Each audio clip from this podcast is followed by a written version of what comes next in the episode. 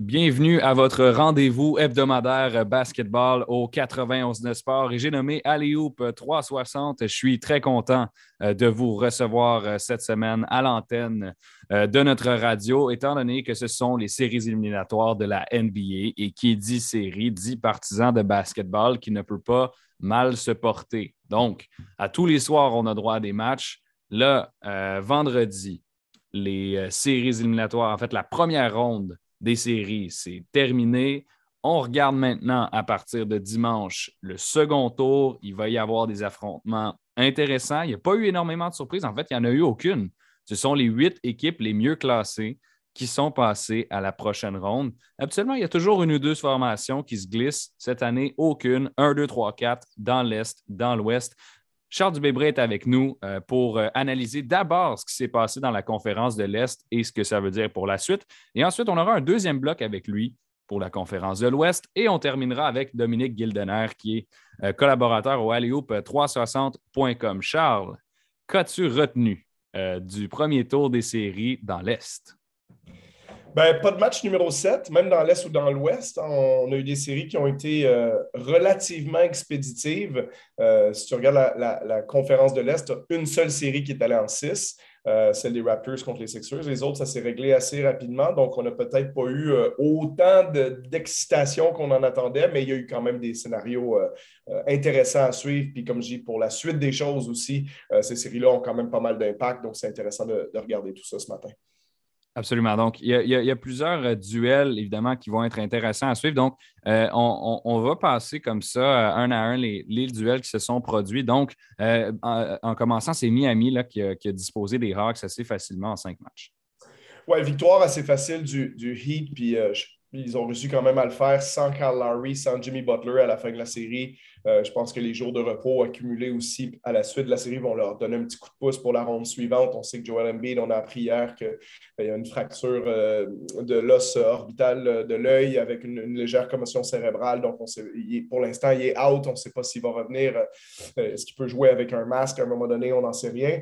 donc, Miami profite de ça, d'avoir du repos pour Larry, pour Butler, qui avait des douleurs au genou. Larry, lui, c'était l'ischio jambier. Mais la meilleure équipe des deux a gagné. Je pense que la suite des choses aussi pour Atlanta, c'est euh, maintenant de comment on va percevoir d'avoir perdu en première ronde par rapport à une finale de conférence l'année passée. Parce que la finale de conférence l'année passée, sans rien leur enlever, sans leur manquer de respect, n'était pas complètement méritée dans le sens où, euh, ben, c'est-à-dire, méritée au vu de leur performance, mais c'est aussi une équipe qui ne devait pas se rendre là. C'est une équipe qui a fini plus haut qu'elle aurait dû finir probablement saison régulière. Donc ça, ça fausse les données des fois un peu parce que tu as l'impression que je veux dire, la prochaine étape pour Atlanta, ce n'était pas de faire la finale NBA. moi, déjà, en début de saison, je me disais, je ne vois pas comment cette équipe-là, même, elle va passer la première ronde. Je pense que là, ils sont à leur place en quelque part. Ils sont une équipe de ils ont, dû passer par le play-in pour se qualifier. Bon, dans un meilleur scénario, peut-être qu'ils se seraient qualifiés directement, mais n'est pas une équipe de deuxième ronde de série. Trop de faiblesses à Atlanta. On a trop de déséquilibre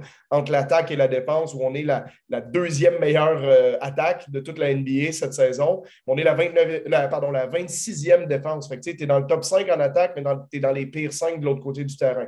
Donc, la suite pour eux, c'est de découvrir euh, comment on peut balancer cet effectif-là un petit peu plus. Est-ce qu'il faut, à un moment donné, aussi euh, consolider certains, certains assets qu'on a, les mettre dans un échange pour avoir une deuxième grosse pièce avec Trey Young. Euh, je ne veux pas partir des spéculations, mais tu sais, un joueur comme peut-être qu'un Rudy Gobert, ça pourrait être un genre de joueur qui, qui fit très bien avec un passeur comme Trey Young. Donc peut-être que pour eux, il y, a, quelque chose à explorer de ce côté-là. Pas que Rudy, hein, mais c'est un exemple que je prends juste pour dire mm-hmm. quelque chose qui boosterait immédiatement leur défense et qui leur permettrait de viser un peu plus haut dans le futur. Philadelphie, euh, Toronto, ça, ça s'est conclu en six matchs, donc la seule, euh, la, série qui s'est rendue le plus loin finalement. Les Raptors ont, essayé de pousser vers la fin, mais ça n'aura pas été suffisant. Non, puis j'étais au match euh, numéro 2, numéro 3 au Scotiabank Arena. Le match numéro 3, c'était un match assez étrange hein, parce que euh, match exceptionnel jusqu'à la demi, 62-61, intensité et niveau de jeu énorme des deux côtés. On s'attendait à, on en avait même parlé à RDS à la mi-temps, à une fin de match serrée. On mettait la table pour ça, puis euh, l'avalanche qui tombe sur les Raptors après.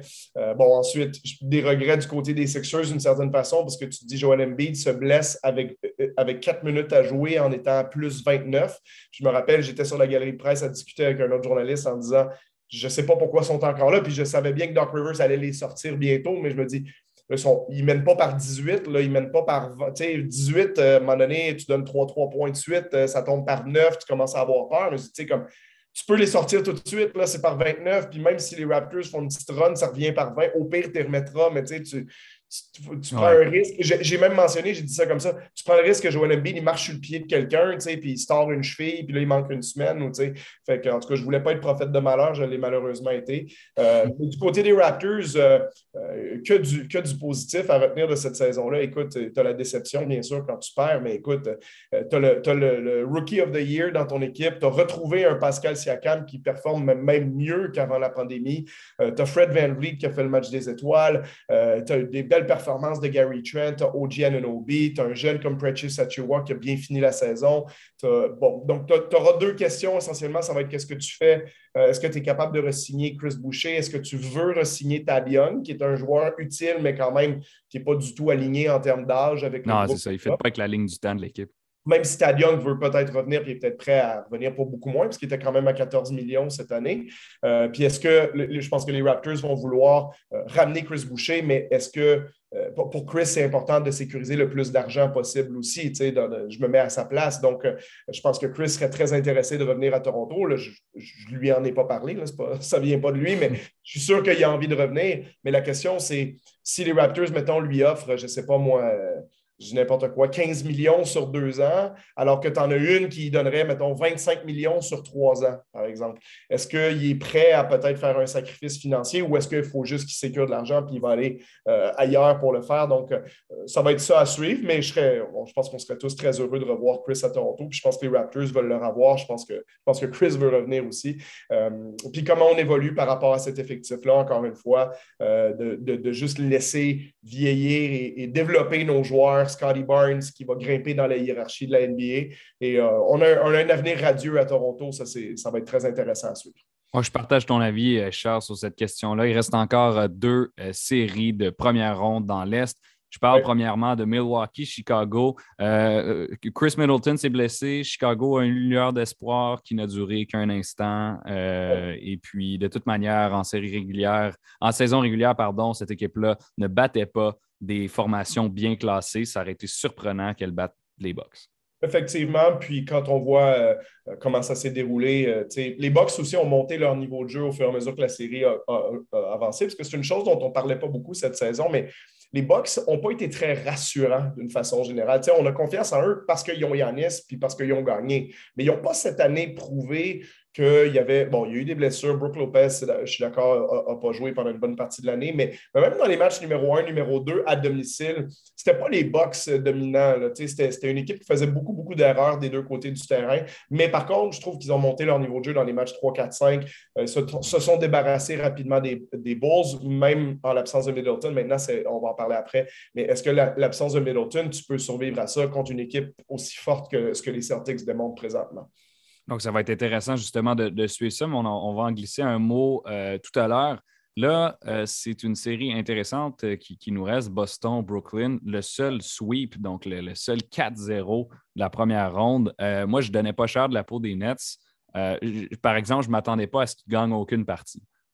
Oui, moi j'avais dit Celtics en 7, donc bon, j'ai la bonne équipe, mais ça n'a pas été l'allure de la série. Remarque que c'est, je pense, le deuxième plus petit écart de points dans un balayage de l'histoire de la Ligue. tous les matchs ont été très serrés ouais, dans la série. Donc, ça, ça en, réalité, les Nets, dans la série, ils ont presque marqué autant de points que les Celtics, mais ils ont perdu les quatre matchs de peu. Euh, mais il reste que, bon, la supériorité des, Celtics était claire quand tu regardais ça. C'est une équipe qui a plus de ressources, une équipe qui joue mieux en équipe. Euh, puis, bon, à un moment donné, les problèmes des Nets, ça a fini par les rattraper, de ne pas avoir aucune cohésion, puis d'avoir, euh, je veux dire, la, la présence et l'absence de Kyrie Irving pendant toute l'année. Puis bon. Donc, euh, ce qui est intéressant, c'est quelle est la suite des choses pour Brooklyn, parce qu'il y en a beaucoup qui, écrivent leur, épitaphe en ce moment, mais euh, c'est une équipe qui peut être très bonne l'année prochaine. Tout simplement, ce qu'on a besoin, c'est que les joueurs jouent. Euh, on va, à mon avis, ils vont re-signer Kyrie Irving, pas nécessairement parce que c'est le meilleur choix du monde, mais c'est peut-être le seul choix qu'ils ont parce qu'avec tous les contrats qu'ils ont commis, euh, si tu laisses partir Kyrie, déjà Kyrie, je ne pense pas qu'il veut partir, mais, si Kyrie voulait signer ailleurs, tu le laisses aller, tu ne pourras pas le remplacer. Donc, euh, euh, tu as déjà Kevin Durant sous contrat pour longtemps, tu as Ben Simmons sous contrat pour longtemps. Donc, si tu donnes une extension à Kyrie Irving, oui, c'est très cher, oui, ça ne paraîtra pas comme un bon contrat le jour où ils vont le signer, mais il reste que si Irving et Simmons finissent par jouer au basket, euh, disons que je me mets dans un, je me mets des lunettes optimistes pour les. Ouais. mais en as besoin pour eux autres. C'est ça. Mais si ces gars-là jouent au basket, à un moment donné, leur 5 de départ, Joe Harris a aussi un contrat pour une coupe d'années. Donc, tu as sous contrat pour plusieurs années le cœur de ton équipe. Kevin Durant, il n'a pas régressé cette année. Il est à 29,9 points de moyenne.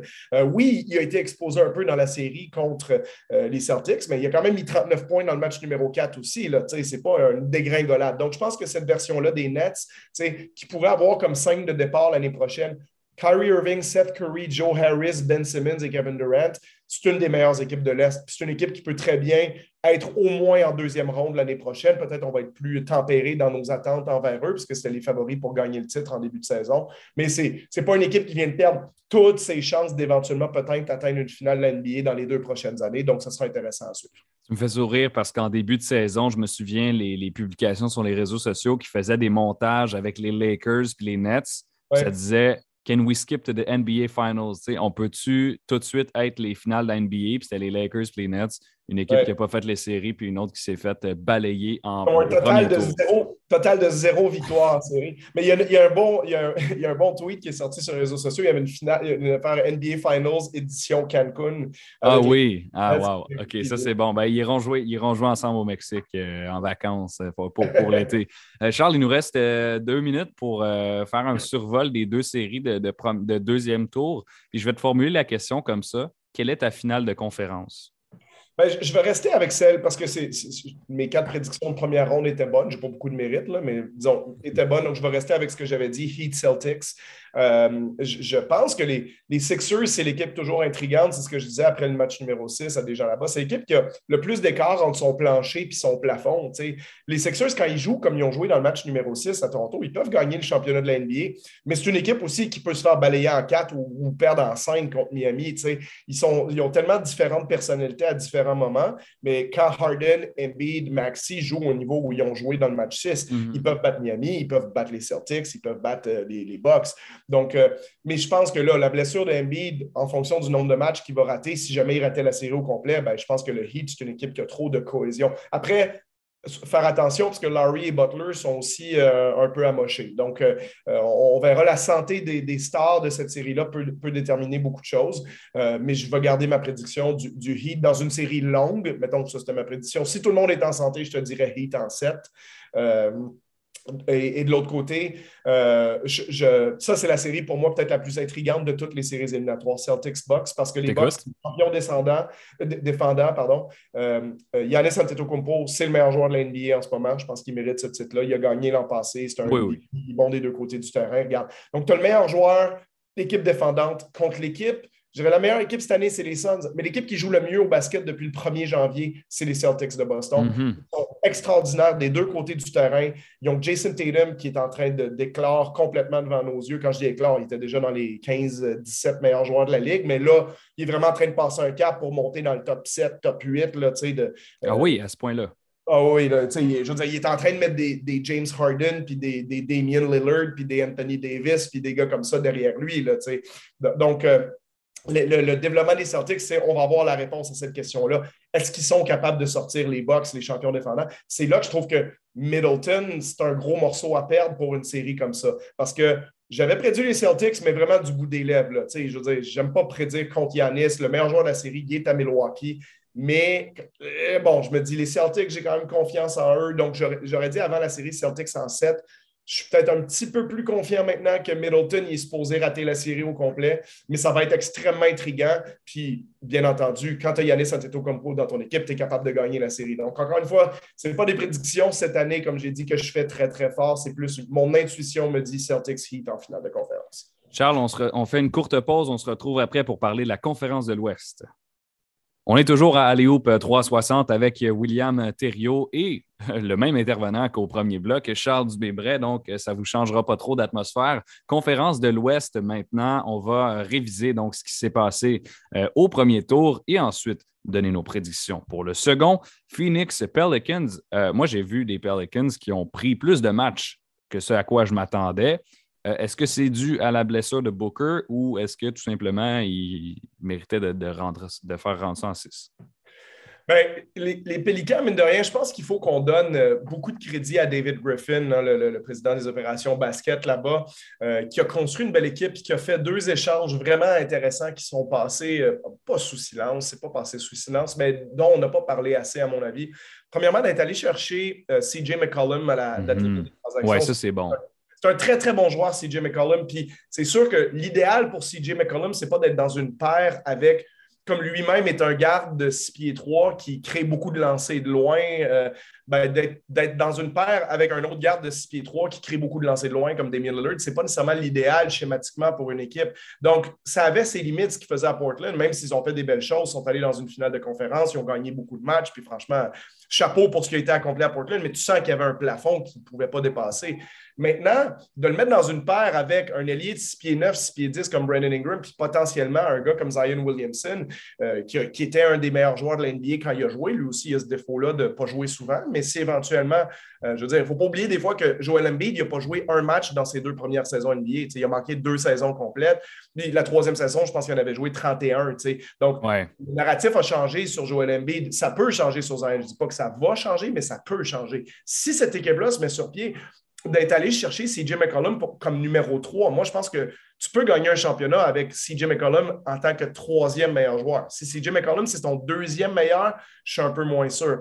Donc, quand Zion va revenir, puis l'autre échange, c'est celui de Jonas Valanciunas. Steven Adams, c'était pas un mauvais joueur, mais Jonas, c'est vraiment comme l'un des vraiment meilleurs rebondeurs offensifs de l'NBA, ce que Steven Adams est un peu aussi, mais Jonas est encore meilleur, puis Jonas a plus de cordes à son arc, il peut lancer à trois points. Euh, c'est un bon passeur, il est capable de faire plein de choses, il est meilleur dos au panier avec la balle aussi. Donc, tu te retrouves avec une équipe qui a soudainement six Zion revient. Zion comme meilleur joueur avec Brandon Ingram, tu as, ton duo, avec CJ McCollum qui se rajoute à ça pour créer des lancers du périmètre, avec euh, Jonas Valanciunas au rebond offensif. Tu commences à avoir du punch dans cette équipe-là. Puis on a repêché des gars comme José Alvarado, euh, Herb Jones, deux joueurs défensifs super, des recrues. Donc, euh, tu sais, franchement, chapeau à David Griffin parce que en une année de dire on va rajouter dans une équipe des gars comme euh, McCollum, Valenciunas, Alvarado, Herb Jones autour de ce qu'on avait déjà. Devante Graham comme, comme deuxième meneur de jeu, c'est probablement correct à avoir aussi. Donc, tu sais, c'est une équipe qui s'est développée une petite profondeur peu à peu, euh, puis qui a des éléments intéressants pour la suite. Maintenant, tu affrontais aussi les Suns de Phoenix, tu affrontes Chris Paul, euh, ah dire, son match de 14 en 14 pour finir la série. Mais voilà, tu sais, tu as, peut-être l'équipe qui va gagner le championnat aussi devant toi. Donc, la, la, la, la tâche est quand même assez lourde pour commencer, mais c'est une équipe que, comme je dis, ça dépend bien entendu de Zion, mais si Zion remet les pieds sur le terrain en santé, attention à ce qui se passe à la Nouvelle-Orléans. Puis Zion qui a dit il y a deux, trois jours. Euh, oui, je veux re-signer, je veux revenir, c'est sûr. ça, c'est encourageant. l'extension parce qu'il y avait des rumeurs que peut-être ça pourrait être lui le premier qui va juste prendre le, qualifying offer, puis après ça, de, devenir agent libre sans restriction, ce que les recrues font jamais, parce qu'ils prennent toujours l'extension pour se garantir leur premier gros contrat. Lui a peut-être intérêt aussi à faire ça vu son historique de blessure. Mais bref, sont intrigants les Pélicans, c'est pour ça qu'on en parle un peu plus. Mais c'est une équipe vraiment à surveiller du coin de l'œil pour le futur. Ce n'est pas une équipe dans un gros marché, on ne parle pas souvent d'eux. Mais franchement, David Griffin il a mis sur pied euh, une belle équipe de basket. Puis on a aussi des, choix de repêchage accumulés euh, grâce aux échanges d'Anthony Davis et Drew Holiday. Donc, on est en bonne position pour le repêchage. On est en bonne position aussi pour peut-être donner des choix de première ronde avec des joueurs autour pour euh, peut-être aller chercher un autre joueur éventuellement dans un échange. on, a, on, a, beaucoup de cartes en main. Il, y a, un beau jeu, si on met ça en termes de poker, il y a un beau jeu dans les mains en ce moment, David Griffin, avec la Nouvelle-Orléans, mais ça dépend de la santé de Zion, bien entendu. Donc, ça va être à surveiller, vous l'avez entendu, dans les prochaines années. Une équipe qui sera moins à surveiller, mais en fait, qu'on pourrait regarder, mais pour euh, probablement son autodestruction. Je parle du Jazz de l'Utah. Ça passe ou ça casse cette, euh, cette saison. Finalement, ça a cassé. Euh, d'après moi, Rudy Gobert change d'adresse cet été. Oui, c'est fort possible. Puis euh, peut-être Quinn Snyder aussi, c'est peut-être euh, une des équipes les plus fascinantes à suivre dans le off-season parce que d'un côté, tu dis c'est une des meilleures équipes de la Ligue de manière assez constante depuis plusieurs saisons, qui a dominé des deux côtés du terrain. Depuis deux ans, c'est la meilleure attaque de la NBA. Défensivement, bon, il y a eu de l'érosion cette année, ils sont moins bons qu'ils étaient, mais il y a quand même Rudy Gobert au milieu de tout ça. Puis moi, je pense que schématiquement, c'est une équipe qui aurait pu gagner. En fait, il aurait fallu qu'ils gagnent l'année passée quand ils étaient les, les Suns de cette année. Là. Ils étaient les qui jouaient le mieux. Puis qui... Mais, mais bon, l'erreur, c'est d'avoir perdu contre. Euh, contre les Clippers sans Kawhi Leonard, bien entendu. Donc, forcément, ça met de la pression. Donc, quelles sont les solutions pour eux? Parce qu'effectivement, tu ne peux pas juste continuer, continuer, continuer avec le même ça, ça, ça, deviendrait de l'acharnement. Oui, c'est ça. Puis, puis, en même temps, tu as, aussi euh, les Clippers qui potentiellement l'année prochaine peuvent revenir avec Leonard et, Paul George en santé. Tu as les, je veux dire, Jamal Murray et Michael Porter qui reviennent à Denver. Tu sais, Denver, c'est normal qu'ils perdent en première ronde, mais je veux dire, cette équipe-là à plein régime, euh, avant que les deux gars se blessent, elle démontrait qu'elle avait ce qu'il faut pour peut-être gagner un championnat NBA aussi. Donc, tu sais, les Suns ne vont pas disparaître du jour au lendemain. Euh, les Warriors ne vont pas disparaître du jour au lendemain non plus. Fait que tu sais, as quand même beaucoup d'équipes dans l'Ouest, les Mavericks qui sont en pleine ascension, les Grizzlies aussi. Donc, à un moment donné, peut-être qu'il faut que tu changes quelque chose. Puis, je ne vois pas ce que tu peux échanger. Euh, c'est-à-dire, si tu échanges Donovan Mitchell, je ne sais pas si tu obtiens un joueur qui est autant capable que lui dans les fins de match de créer.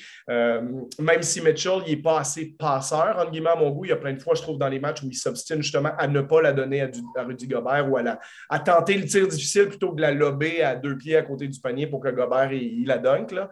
Donc, euh, euh, mais bon, je pense que peut-être cette relation-là n'est pas assez forte, puis il faut qu'il y en ait un des deux qui parte.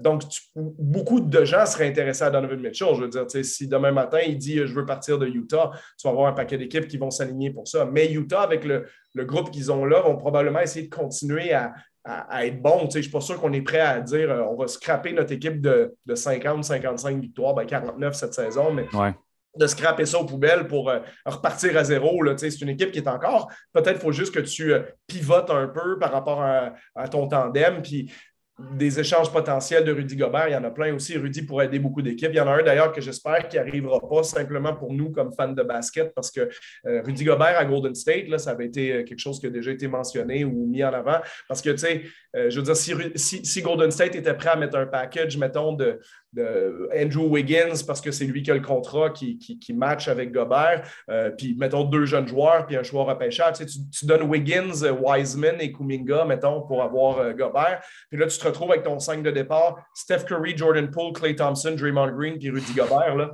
sont déjà la meilleure défense de NBA en ce moment. Ils ont eu les meilleurs stats cette saison de la Ligue en défense. Tu pas loin du meilleur défenseur de la Ligue avec Draymond Green. Imagine si tu le mets à côté de Rudy Gobert, puis que pour scorer des points de l'autre côté du terrain, tu as des pick and roll avec Steph Curry puis Rudy Gobert qui roule au panier avec Jordan Poole puis Clay Thompson pour shooter autour de ça.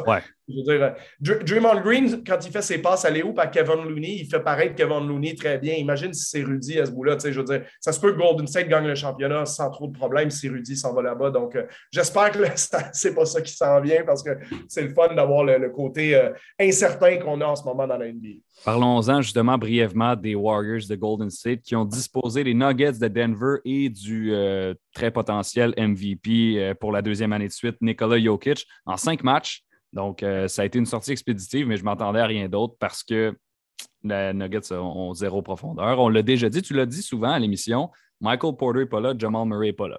Qu'est-ce ah qu'on fait?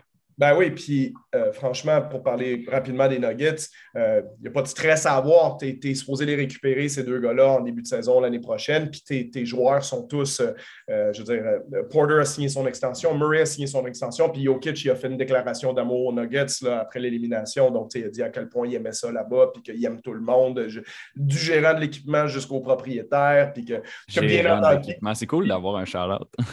Ah, ben oui, puis, puis qui dit, euh, tu sais, euh, c'est pas entre mes mains à moi, mais bien sûr, s'ils mettent l'extension, je vais la signer, le Supermax. Puis, tu sais, je veux dire, pourquoi tu ne donnerais pas le Supermax à Jokic? Jokic, en plus, il est durable, il a joué plus de 70 matchs toutes ses saisons dans NBA. Il est fort probablement le back-to-back MVP, il est dans le pic de sa carrière. Donc, tu sais, je ne vois, pas, vois pas la question serait où, pourquoi Denver ne lui donnerait pas un Supermax. Ils vont lui donner Supermax. Il a dit, en tout cas, on the record, qu'il va le signer. Donc, lui va être sous contrat à long terme. Porter sous contrat à long terme. Euh, Jamal Murray sous contrat à long terme. Aaron Gordon est sous contrat. Tu sais, tout, ouais, ils ont leur noyau.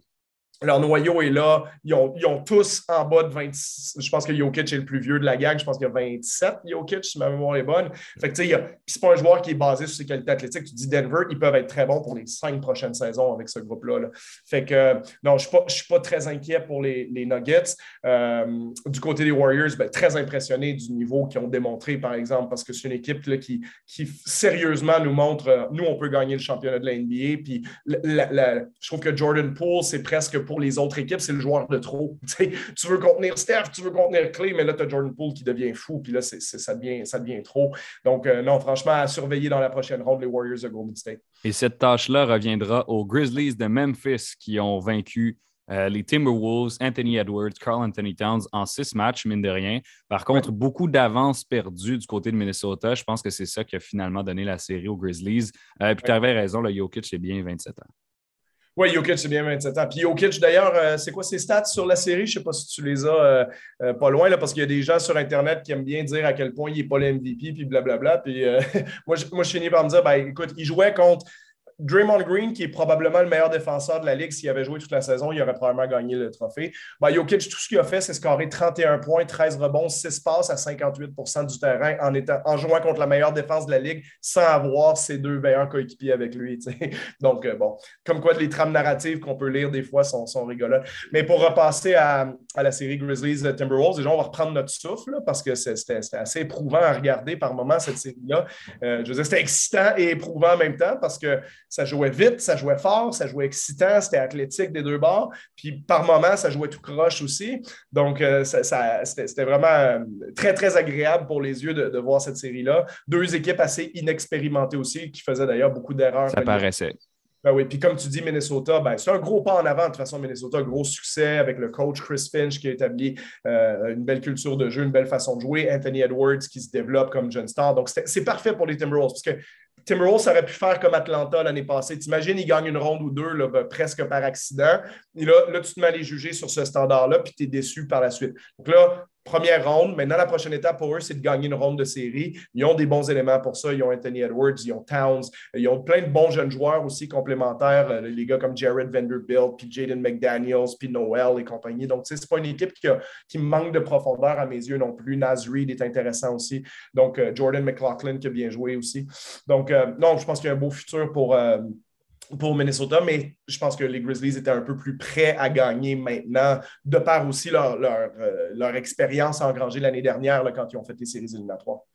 Charles, en une phrase, je te dirais, parce qu'il nous reste 30 secondes, euh, quelle est ta finale de conférence de l'Ouest?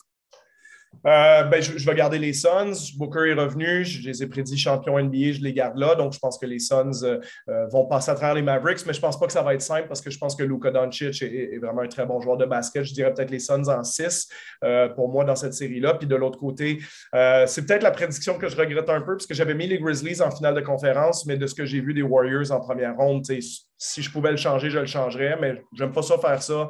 Euh, je, pense, que si j'ai à le faire aujourd'hui, je vais dire Suns Warriors, mais euh, je vais contredire le Charles Dubébret d'il y a deux semaines qui avait dit Suns Grizzlies à ce moment-là.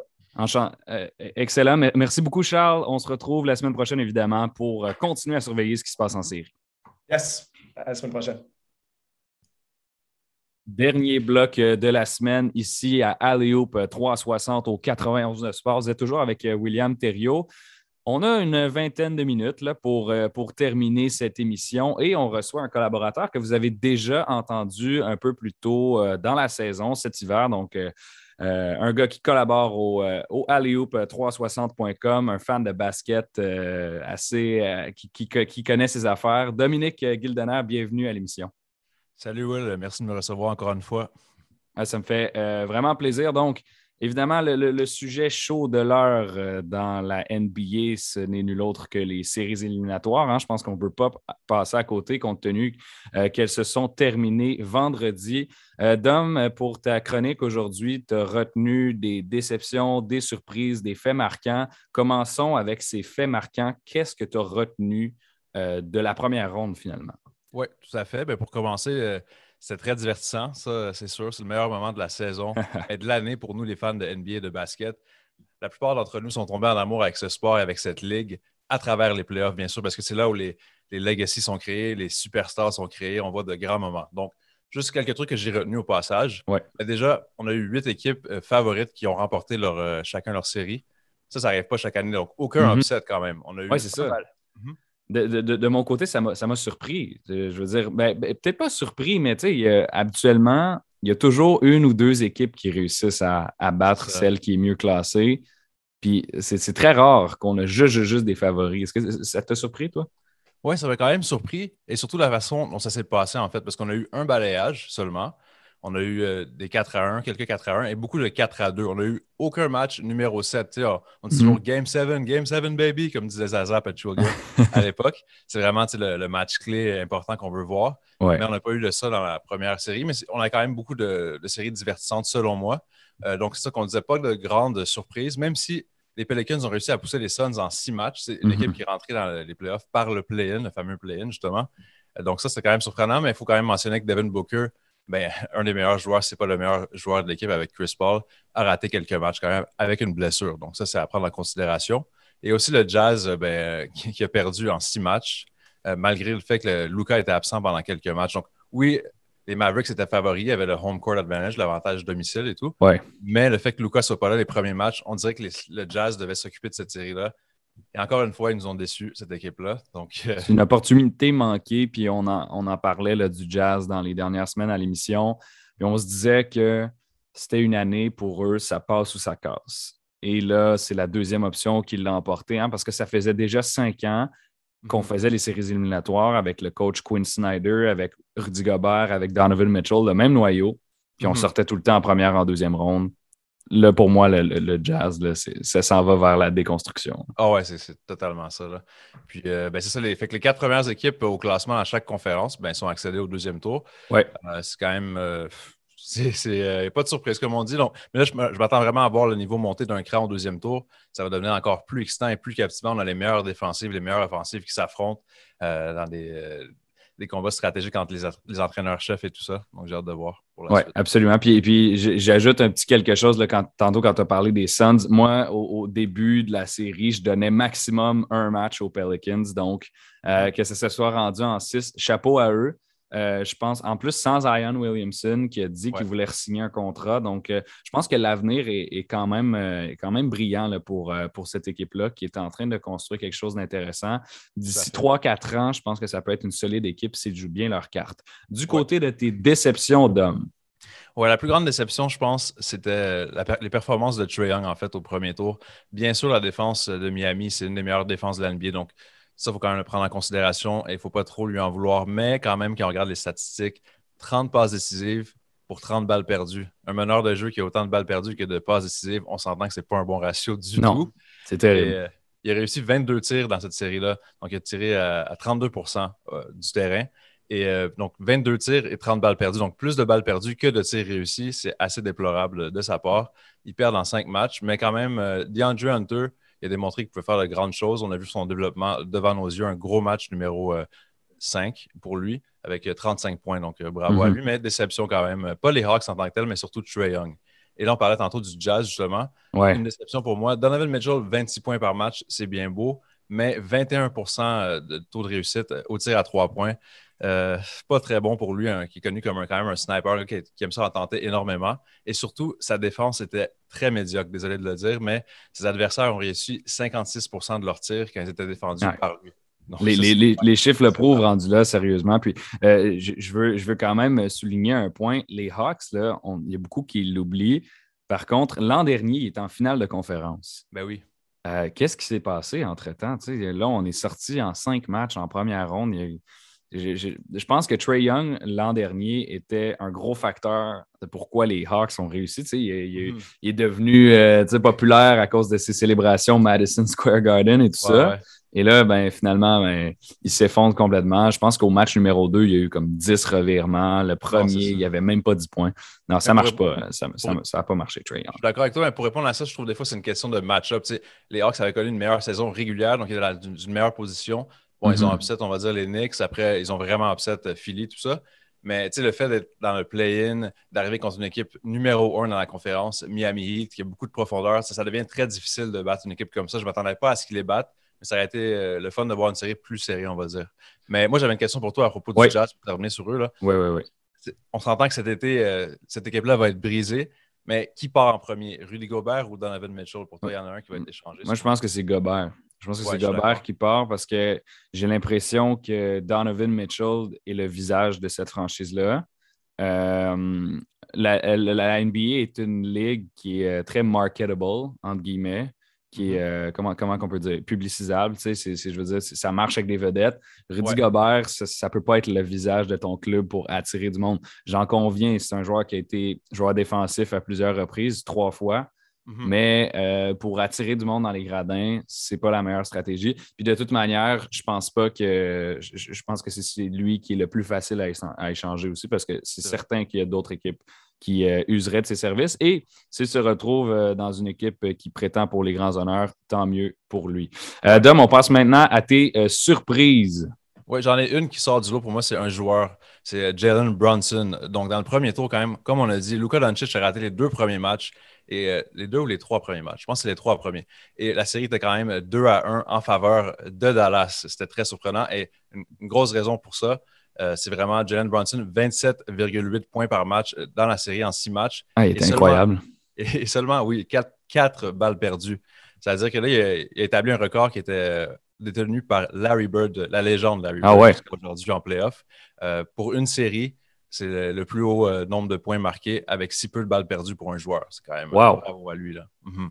Puis euh, quelques autres faits que j'ai vus en playoff rapidement. Ben oui, ben oui. Qui m'ont surpris un peu ou qui m'ont déçu. Ben, c'est Joel Embiid, sa blessure. Euh, ça s'est passé au match numéro 6 contre les Raptors, hmm. alors que les 76ers menaient par 29 points. Et là, il s'est blessé. Il restait trois minutes au match dans le quatrième quart. Et pour moi, il n'y a aucune excuse de la part de Doc Rivers de laisser son joueur euh, superstar, sa superstar, sur le terrain quand tu mènes par autant de points. On sait que c'est les playoffs, peut-être qu'il veut ses statistiques, qu'il veut euh, trouver un rythme et tout ça, mais on a vu une, histoire similaire avec Derrick Rose il y a plusieurs années, qui jouait, euh, les Bulls jouaient en premier tour et il restait deux ou trois minutes au match, encore une fois. il y a eu une blessure catastrophique qui n'a pas mis fin à sa carrière, mais qui a vraiment changé. Ah oui, qui l'a changé. C'était un MVP, puis il est devenu un sixième homme. Ah, non, je, suis d'accord. Puis ce genre de choses-là, c'est la raison pour laquelle euh, il faut enlever tes joueurs étoiles à la fin du match. Ça le prouve. On vient d'avoir un, un, cas de figure qui te montre qu'il ne faut pas que tu le fasses. Fait, bon, puis euh, tu as remarqué également quelques, quelques petits trucs en lien avec la série, le Wolves Grizzlies. Oui, c'est ça. Ça vient de se terminer hier. C'est le sujet d'actualité du moment. Ouais. Euh, après le match, pour moi, il a lancé le tweet de l'année sur son compte Twitter. C'était simplement une image d'un ours qui était derrière un, loup, en fait. Donc, c'est vraiment les, Grizzlies qui, chassaient les Wolves. Et pour moi, ça m'a fait beaucoup rigoler. Euh, puis aussi, si on regarde les Grizzlies, ben, ils sont devenus la première équipe de l'histoire des séries éliminatoires à compléter trois remontées en tirant de l'arrière par 10 points ou plus dans le quatrième quart mais ils l'ont fait en une seule série. Là, on parle de tous les playoffs. Là. ils l'ont fait en une série seulement. Donc, ils ont fait vraiment preuve de résilience. Et ça paraît pas très bien pour les Wolves que leur jeunesse, on l'a senti un peu. Mais à travers tout ça, pour moi, il y a une étoile qui est née. Bon, Anthony Edwards, on savait déjà que c'est un joueur étoile en devenir et tout ça. Mais il a vraiment prouvé qu'il pouvait performer sur la plus grande scène. Et euh, c'est le premier joueur de moins de 21 ans à marquer euh, autant de points dans une série, c'est-à-dire 25 euh, points par match. En plus, il a réussi 45% de ses tirs et 40% de ses tentatives à trois points. Et il en, a, tenté quand même beaucoup, un haut volume, 9,5 par match. Donc, il n'a vraiment pas peur des grands moments. Donc, ça promet pour euh, les Wolves dans le futur. Clairement, moi, j'ai hâte de voir ce qu'il va faire. Oui, tout à fait. Donc, euh, mais Desmond Bain, de l'autre côté, un autre jeune joueur, justement, seulement 22 ans, 25 euh, tirs à trois points réussis dans le premier tour. Il établit un record de franchise pour un seul joueur en playoff. Mais là, encore une fois, c'est en une seule série. Ça démontre à quel point le, le tir à trois points est beaucoup utilisé dans la NBA aujourd'hui, mais bravo à lui. Et là, on passe complètement. Euh, mon dernier coup de cœur, un, coup de cœur en fait. On passe à, dans une autre série. C'est le légendaire euh, Chris Paul, un vrai génie pour moi, un maestro. Je sais que c'est ton joueur préféré d'ailleurs. Oh man. Ouais. Euh, sa performance, je sais que tu vas en parler, mais une performance de 33 points où tu manques aucun de tes 14 tirs. ça démontre juste l'étendue de ton génie de basket. Chris Paul, mm. moi, je l'adore je veux qu'il gagne son, sa première bague cette année. Oui, je comprends tout à fait ça. Mais pour moi, c'est un des joueurs les plus intelligents de l'histoire de la NBA, si ce n'est pas le plus intelligent. Son euh, QI est vraiment élevé. Il maîtrise bien le match. il peut créer des tirs ouverts pour ses coéquipiers, euh, mais il cherche toujours le meilleur tir disponible, que ce soit pour lui ou un coéquipier. Il perd très, très peu la balle. Euh, donc, son efficacité est incroyable. presque 37, presque 37 ans. Hein. dans quelques jours, il aura 37 ans le 6 mai. Et euh, moi, comme tu as dit, le match numéro 6, vraiment, wow, à couper le souffle. Euh, c'est ça, le premier joueur à rater euh, aucun tir en tentant 14 en, playoff. Et en plus, c'était pas des layups ou des petits tirs faciles, c'était des, tirs à mi-distance. Il réussit à aller vraiment sur la bonne place sur le terrain. Il navigue à travers les écrans de Ayton et compagnie et il trouve le, spot parfait pour lui. Et pour la série aussi, 68 passes décisives et seulement 9, 9 balles perdues. Donc, c'est un excellent ratio pour un meneur de jeu. Ça veut dire qu'il perd seulement la balle une fois par cette passe décisive. Donc, euh, chapeau à lui. Ça complète les euh, faits saillants euh, du premier tour des séries éliminatoires. Évidemment, on ne peut pas vous laisser juste comme ça en vous disant Ah, telle équipe a gagné, puis voilà, on s'arrête là. Non, on fait des prédictions pour le, second tour. Je pense que ça va être assez intéressant. Dom, j'ai envie d'avoir ton opinion sur les quatre duels de deuxième tour, ceux qui opposent les huit équipes les mieux classées. On commence dans l'Est Celtics, Bucks. Qui gagne ça? Ouais, euh, je vais dire, avec. Je ne suis pas très sûr de moi quand je dis ça, mais je vais dire Bucks en 6. Mais le, grand bémol dans cette série-là, c'est l'absence de Middleton, Chris Middleton, qui est un joueur étoile. Sûrement le deuxième meilleur joueur de l'équipe. Entre lui et Drew Holiday, ça se joue entre les deux. Mais là, c'est vraiment, on voit, la on va voir en fait la meilleure défense de l'NBA contre le meilleur joueur de la ligue, selon moi, en ce moment. Euh, donc, ça va être intéressant à voir ce, ce clash-là entre les deux styles de jeu. Et euh, bon, il faut quand même dire que les Celtics ont réussi à limiter la production de Kevin Durant en premier tour énormément. Donc, je me pose la question, est-ce qu'ils vont réussir à faire la même chose avec Giannis Antetokounmpo en créant un hmm. mur? Mais Giannis, c'est un joueur différent. Euh, ouais. lui, aime ça aller tirer à mi-distance, tirer à trois points. Oui, il réussit à l'intérieur aussi, mais Giannis, il joue beaucoup à l'intérieur. Donc, il peut aller chercher les fautes. Il peut créer du foul trouble, comme on dirait en anglais, du côté des Celtics. Donc, ce serait intéressant de voir ça. Euh, mais sur la saison régulière, quatre affrontements entre les deux équipes, c'est deux à deux. Encore une fois, moi, des fois, les stats de la saison régulière, il faut les observer, mais elles sont parfois, elles sont parfois trompeuses. Parce que si on regarde D'Angelo Russell euh, dans la série, quatre, matchs contre les Grizzlies en, saison euh, régulière, et lui, c'était une moyenne de 31 points et 7 passes décisives. Alors que D'Angelo Russell, dans la série qui vient de passer en playoff, seulement 12 points en, réussissant seulement 33% euh, de ses tirs. Donc, il faut prendre ça à la légère. Hein? faut pas... Ouais, c'est ça. Faut, faut, le regarder, mais pas trop. Pas trop, c'est ça. Donc, euh, ouais, il faudra regarder aussi ce que Drew Holiday va faire. Ça va être beaucoup de pression sur lui des deux côtés, deux côtés du terrain. Et euh, les joueurs de soutien comme Pat Connaughton, Gray Grayson Allen qui ont vraiment bien réussi leur tir à trois points euh, dans le premier tour, il faudra qu'ils fassent la même chose. De Bobby Portis, Brooke Lopez, ces gars-là devront performer fortement.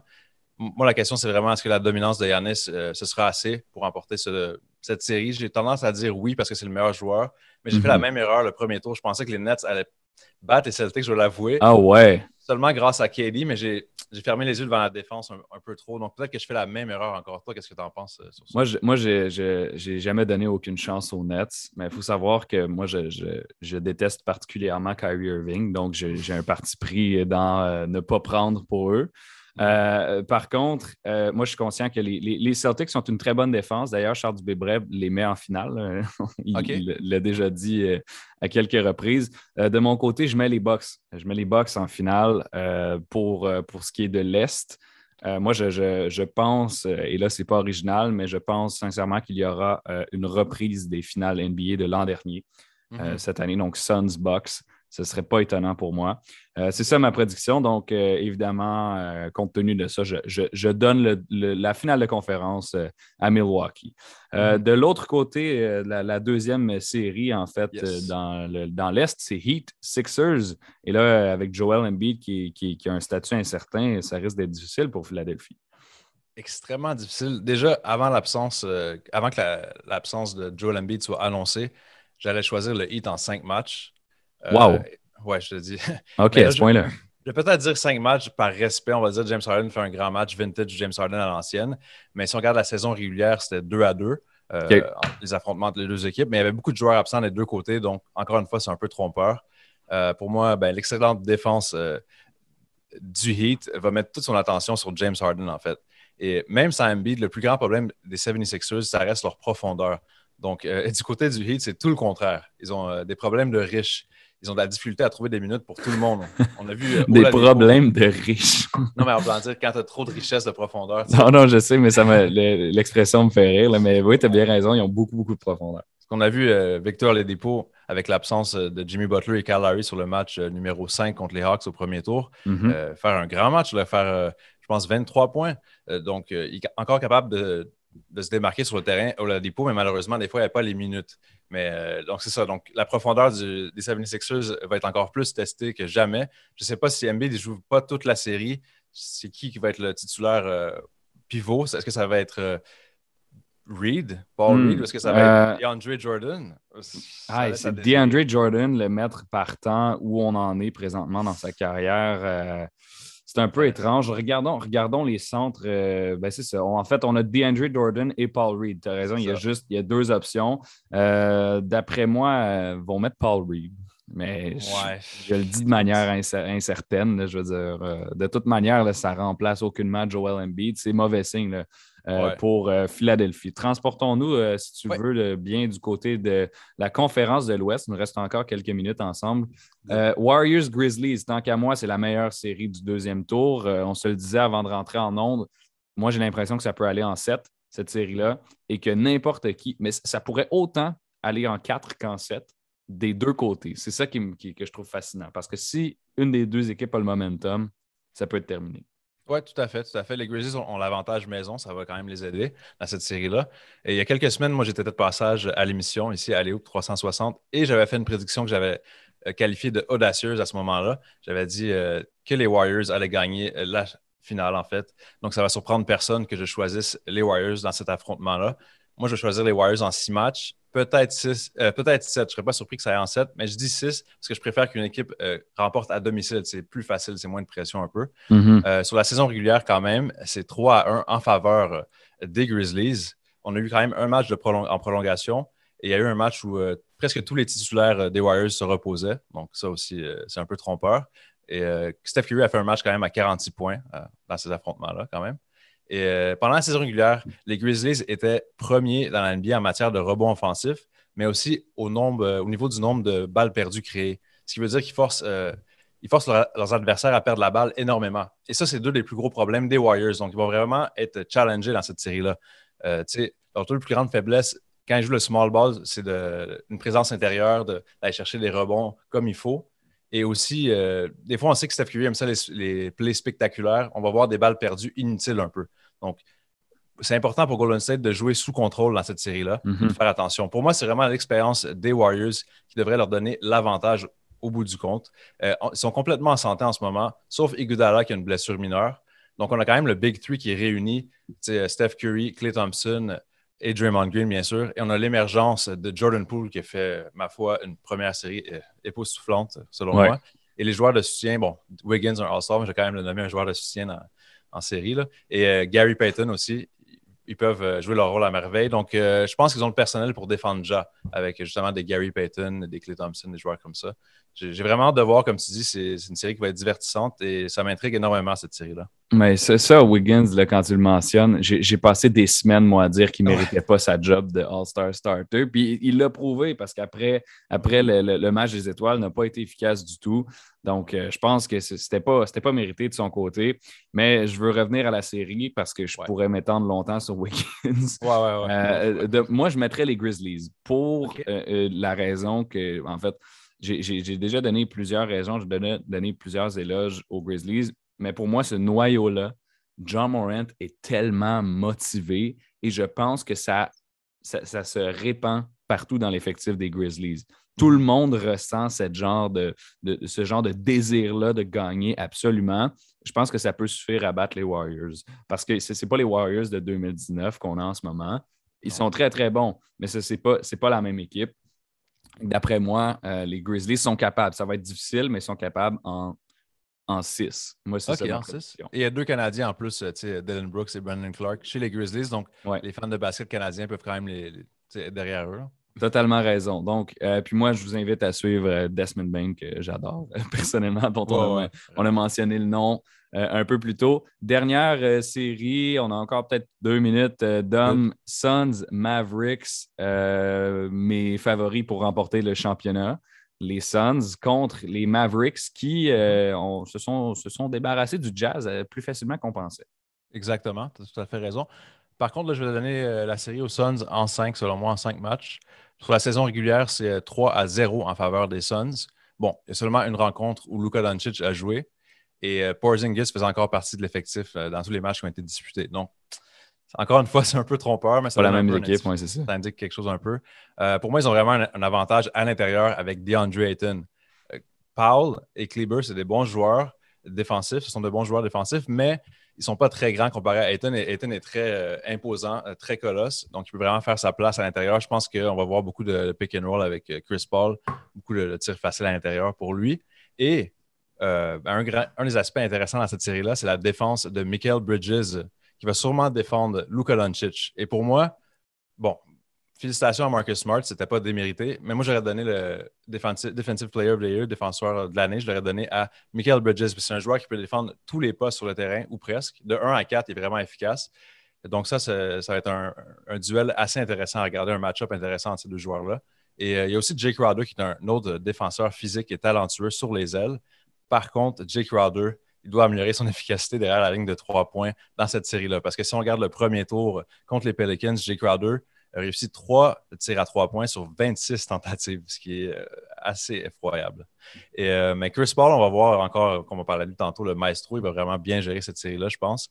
Et Devin Booker, je me pose la question, il n'est pas à 100 Qu'est-ce qu'on va. Qu'est-ce qu'il hmm. va nous produire? Est-ce que ça va être assez? Mais je pense que oui, au final. Et euh, tu sais, Jalen Bronson, comme on a dit tantôt, vraiment impressionnant dans le premier tour. Mais la défense du Jazz sur le périmètre n'est pas très bonne. Donc, j'ai hâte de voir contre une meilleure défense comme ça, s'il va pouvoir reproduire des performances aussi hallucinantes. Euh, contre la, une des meilleures défenses de la Ligue. Je vois, je vois, difficilement comment il peut reproduire ça contre les Suns. Euh, il a bien joué dans, dans, ses premières séries, mais si tu me dis que Jalen Brunson fait 28 points par match contre les Suns, je te crois pas. Non, oublie ça. Puis, dernier truc que je l'ai mentionné pour Dallas, en fait, c'est qu'il manque un peu de profondeur comparé à Phoenix. Il y a certains des partants dans le premier tour qui ont joué des 44-46 minutes sans prolongation, dont euh, Reggie.